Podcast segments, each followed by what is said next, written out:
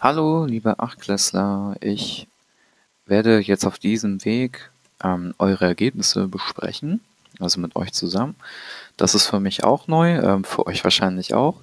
Ähm, ja, ich bin mal gespannt, wie ihr das findet. Sagt mir bitte Bescheid, ähm, ob ihr das so beibehalten möchtet oder ob ich E-Mails schreiben soll. Ähm, ja, also ich finde, ihr habt insgesamt die Aufgabe sehr gut gelöst. Ähm, wir gehen das jetzt inhaltlich einmal durch. Also, bei der Tabelle ging es mir halt darum, dass ihr erstmal erklärt, warum ist jetzt Deutschland ein Spätzünder?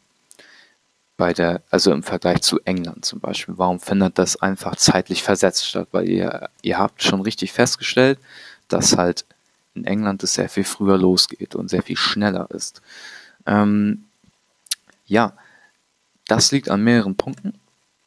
Zum einen habt ihr richtig erkannt, es liegt an der Geografie in Deutschland. Es gibt einfach viele ähm, Gebirge und auch Flüsse, die halt die Gebiete so abtrennen, dass es halt erstmal per se schwieriger ist, ähm, überhaupt Handel zu treiben. Aber noch viel, viel schwerwiegender ist halt die politische Zersplitterung und das ist der Punkt, den ihr euch markieren müsst.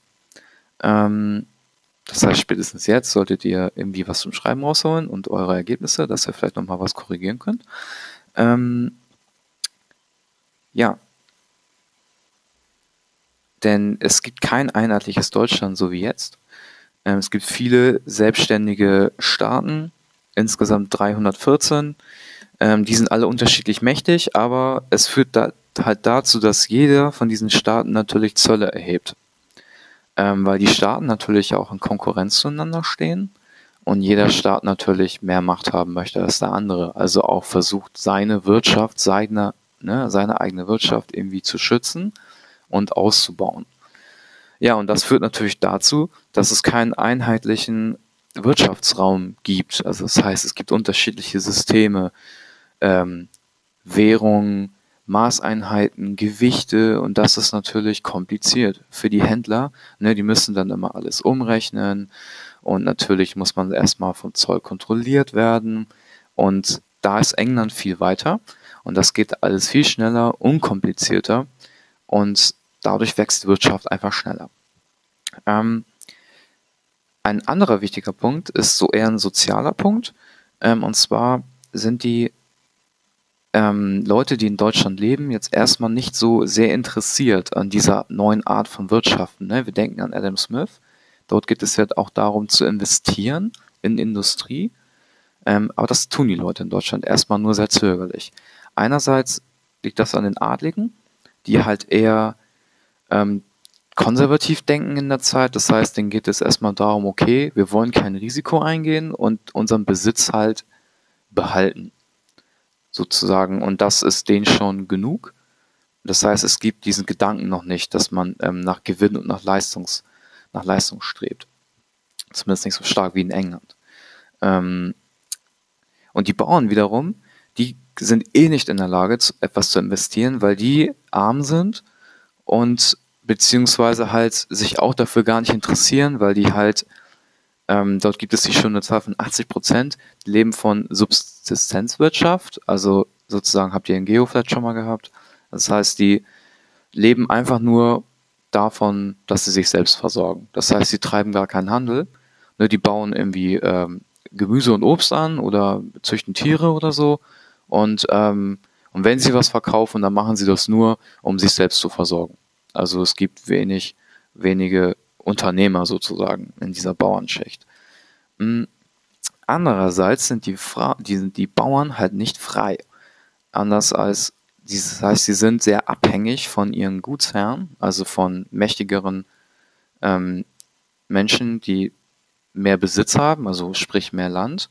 Und das heißt, die Bauern können auch gar nicht Handel treiben, weil sie es einfach nicht dürfen. Ne, weil sie müssen zum Beispiel von ihren Erzeugnissen was schon mal an ihren Gutsherren abgeben. Ne, denkt mal zum Beispiel an, ähm, an ähm, Geschichtsunterricht, wo ihr das Thema Mittelalter hattet. Das heißt, im Prinzip gibt es diese Ordnung auch noch in der Zeit. Ähm, und dadurch wird einfach Fortschritt gar nicht möglich. Mhm. wie kann man das jetzt erklären, warum es jetzt dann dazu kommt, dass Deutschland auf einmal so schnell aufholt? Also da habt ihr auch richtig ähm, angemerkt und richtig herausgearbeitet, dass es einerseits so Faktoren gibt, die ähm, was mit den Ressourcen zu tun haben. Also in Deutschland, äh, Deutschland ist ein reiches Land von seinen Bodenschätzen her. Das ist einfach mal so ein Fakt. Also wir haben Steine, Steinkohle haben wir, wir haben Erzvorkommen, ähm, wir haben auch noch andere Rohstoffe, die jetzt hier gar nicht benannt sind. Also zum Beispiel gibt es ja auch viel Holz hier. Holz ist auch ein wichtiger Rohstoff. Ähm, Bodenschätze und so weiter. Ähm, und Flüsse gibt es ja auch sehr viele. Also das ist schon mal und gute klimatische Bedingungen. Das wird auch immer gerne vergessen, aber das ist auch mit ein Grund. Es gibt weniger Wetterextreme als zum Beispiel in südlicheren Regionen, keine Erdbeben, also weniger Naturkatastrophen. Ähm, und das ist begünstigt schon mal, dass man besser wirtschaften kann, weil es sicherer ist. So. Ähm, dann kann man halt auch sehen, dass äh, der Staat Preußen ähm, da auch eine wichtige Rolle dabei spielt. Und zwar Preußen ist halt der mächtigste von diesen Staaten, die es in der Zeit gibt.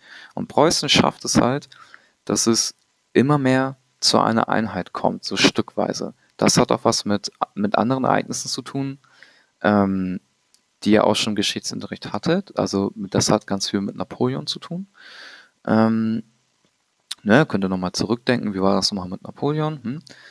Ne, es gab ja die napoleonischen Kriege und Preußen verliert am Anfang ziemlich viele Gebiete und sie sind gezwungen, sich quasi weiterzuentwickeln. Und das ähm, führt halt zu Reform zu den preußischen Reformen. Ähm, Nochmal so ein kleiner Hinweis: Preußen schreibt man nicht mit Ä, sondern mit EU. Also, wer das in der Arbeit falsch schreibt, ne, der kann Gummibärchen mitbringen für alle. also, das achtet da drauf, okay. ähm, genau, diese staatlichen Maßnahmen durch Preußen, das sind insgesamt vier, also es sind natürlich mehr als vier, aber so die wichtigsten vier Stück kann man sagen, einmal die Bauernbefreiung. Schreibt euch das unbedingt mit, wenn ihr es noch nicht habt. Also das heißt, die Bauern dürfen ihren Beruf frei wählen, sie bekommen das Recht, überhaupt Eigentum zu besitzen und sie können ihren Wohnort selbst bestimmen. Und das führt erst dazu, dass sie ähm, zum Beispiel in Fabriken überhaupt arbeiten können. Vorher ging das nicht.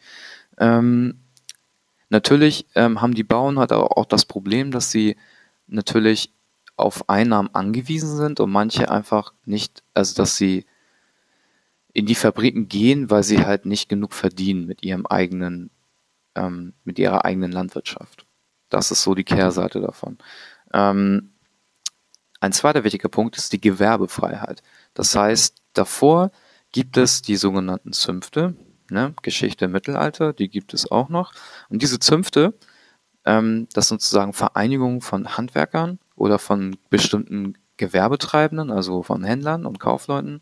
Und die bestimmen ganz genau, wer was verkaufen darf und wie das abzulaufen hat. Und das führt da, da, auch dazu, dass ähm, ähm, so eine Weiterentwicklung halt verhindert wird. Und das wird jetzt aufgehoben. Und jetzt ist es möglich, dass zum Beispiel reiche ähm, Bürger Unternehmen gründen können oder in, in, in die Industrie investieren können. Ein anderer wichtiger Punkt ist, dass die Preußen das Schulsystem reformieren. Das heißt, ähm, es gibt die allgemeine Schulpflicht, noch nicht so wie heute, ähm, aber es wird schon der Grundstein dafür gelegt, dass es ähm, auch im beruflichen Bereich Schulen gibt. Also zum Beispiel heute ist das Berufsschulsystem in Deutschland ist sehr, sehr gut im Vergleich zu anderen Ländern. Weil wir ja auch Schulen haben für Handwerker und für Techniker, äh, für Krankenpfleger, für Erzieher und so weiter. Und das wird, ähm, dafür wird der Grundstein gelegt. Und dadurch entsteht sowas wie Know-how. Also dieser schöne Begriff. Und das ist ja auch das, was letztendlich ja auch Deutschland bis heute ja ausmacht, dass wir gute Produkte herstellen, die halt Made in Germany ist immer noch ähm, so ein so ein Schlagwort, was ihr auch schon mal gehört habt. Ne? Und das hat auch damit was zu tun, dass einfach hier viel technisches Wissen da ist. Ähm, und das ist sehr wichtig. damit halt auch neue Technologien entstehen können und so weiter und Qualität produziert wird und so weiter. Ähm, dann ein wichtiger, anderer wichtiger Punkt, der vierte, das habt ihr auch super herausgearbeitet, ähm, ist der Ausbau des Verkehrsnetzes. Das heißt, Straßen und Schienen werden gebaut. Das kann, konnte man auf der Karte sehr gut sehen mit dem Schienennetz. Ähm, und das führt einfach dazu, dass es dass Handel ermöglicht werden kann. Also stärker als vorher und schneller und günstiger. Ähm, dann habt ihr ähm, richtig herausgearbeitet, dass ein einheitlicher Markt entsteht. Und das hat auch was mit Preußen zu tun. Preußen ähm, schafft sozusagen die Rahmenbedingungen dafür, dass ähm, sich die sogenannte Zollunion, dass die entsteht. Ähm, das habt ihr auch gut erkannt, dass es sozusagen 18 Staaten sind, die da zuerst sich zusammenschließen 1834. Ähm, und dadurch kann überhaupt Handel ermöglicht werden. Also ohne diese ganzen Zölle und Bestimmungen hier und da. Und das führt dazu, dass es Fortschritt gibt. Hm, aber dieser Fortschritt, das habt ihr auch sehr gut gesehen, das ähm, findet in sogenannten Fortschrittskernen erstmal statt. Das heißt, wie man auf der Karte auch richtig gesehen hat, ähm, gibt es so Ballungsgebiete, so zum Beispiel im heutigen Ruhrgebiet oder da ähm, in Halle, Leipzig, Chemnitz, da in Sachsen da unten oder im östlichen Schlesien, dass es dort Industriegebiete gibt, weil es dort schon erstmal, bevor die Industrialisierung einsetzt, dass es da schon Know-how gibt. Also das heißt, es gibt schon Gewerbetreibende, die gut in dem sind, was sie tun. Und dort kann dann Industrie entstehen durch Kapital, was da investiert wird und, und Absatzmärkte, die dort schon existieren. Ähm, also Absatzmärkte, um das nochmal zu erklären, das ist so ein wirtschaftlicher Begriff. Das heißt, es gibt quasi, wenn du ein Produkt erstellst in einer Fabrik, was du verkaufen möchtest oder in einem, in deinem Gewerbe halt, dann geht es halt nur, wenn du auch einen Markt dafür hast. Also das heißt, wenn es Leute gibt, die das kaufen können und kaufen würden. Und das gibt es. Das heißt, es muss halt eine Nachfrage geben. Ne? Angebot und Nachfrage. Das ist immer wichtig bei der Wirtschaft. Sonst funktioniert das nicht. Ähm und, und so konnte halt die Industrialisierung so in Deutschland Fuß fassen und es geht dann rasant schnell. Also Deutschland holt wirklich sehr, sehr schnell auf. Ähm, in allen Bereichen, die ich genannt habe, kommt es halt zu echt zu wirklich raschen Entwicklungen die eine sehr starke Eigendynamik haben. Mm. Und bei diesen Fortschrittskern, das, da könnt ihr euch noch mitnotieren, diese machen halt aus, dass es dort einmal eine hohe Qualifikation der Arbeitskräfte gibt. Es gibt reichhaltige Bodenschätze, gute Investitionsmöglichkeiten, günstige Transportwege und die besagten Absatzmärkte. Gut. Ähm, so viel dazu. Ähm, ja, zu der Karte, da habt ihr auch schon, das war sozusagen schon eine kleine Übung, wie man da ähm, vorgeht. Also als erstes muss man natürlich gucken, dass man auf die Legende schaut. Das haben einige von euch gemacht. Also erst schaut man, okay, da gibt es Großstädte ähm, oder kleinere Städte und dann schon mal so ungefähr die, die Grenze des Deutschen Reiches, die 1871, also das Deutsche Kaiserreich ist das, das was 1871 gegründet wird. Und davor gibt es halt diese ganzen kleinen Staaten. Ähm, und man erkennt halt, okay, im Ruhrgebiet gibt es ganz viel Maschinen, Eisen- und Stahlindustrie. Es gibt im ganzen Land verteilt auch Textilindustrie. Aber diese ganze, ähm, diese Industriegebiete, die erstrecken sich wirklich eher auf Eisen, Stahl, Maschinen, Kohle, auf diese Bereiche.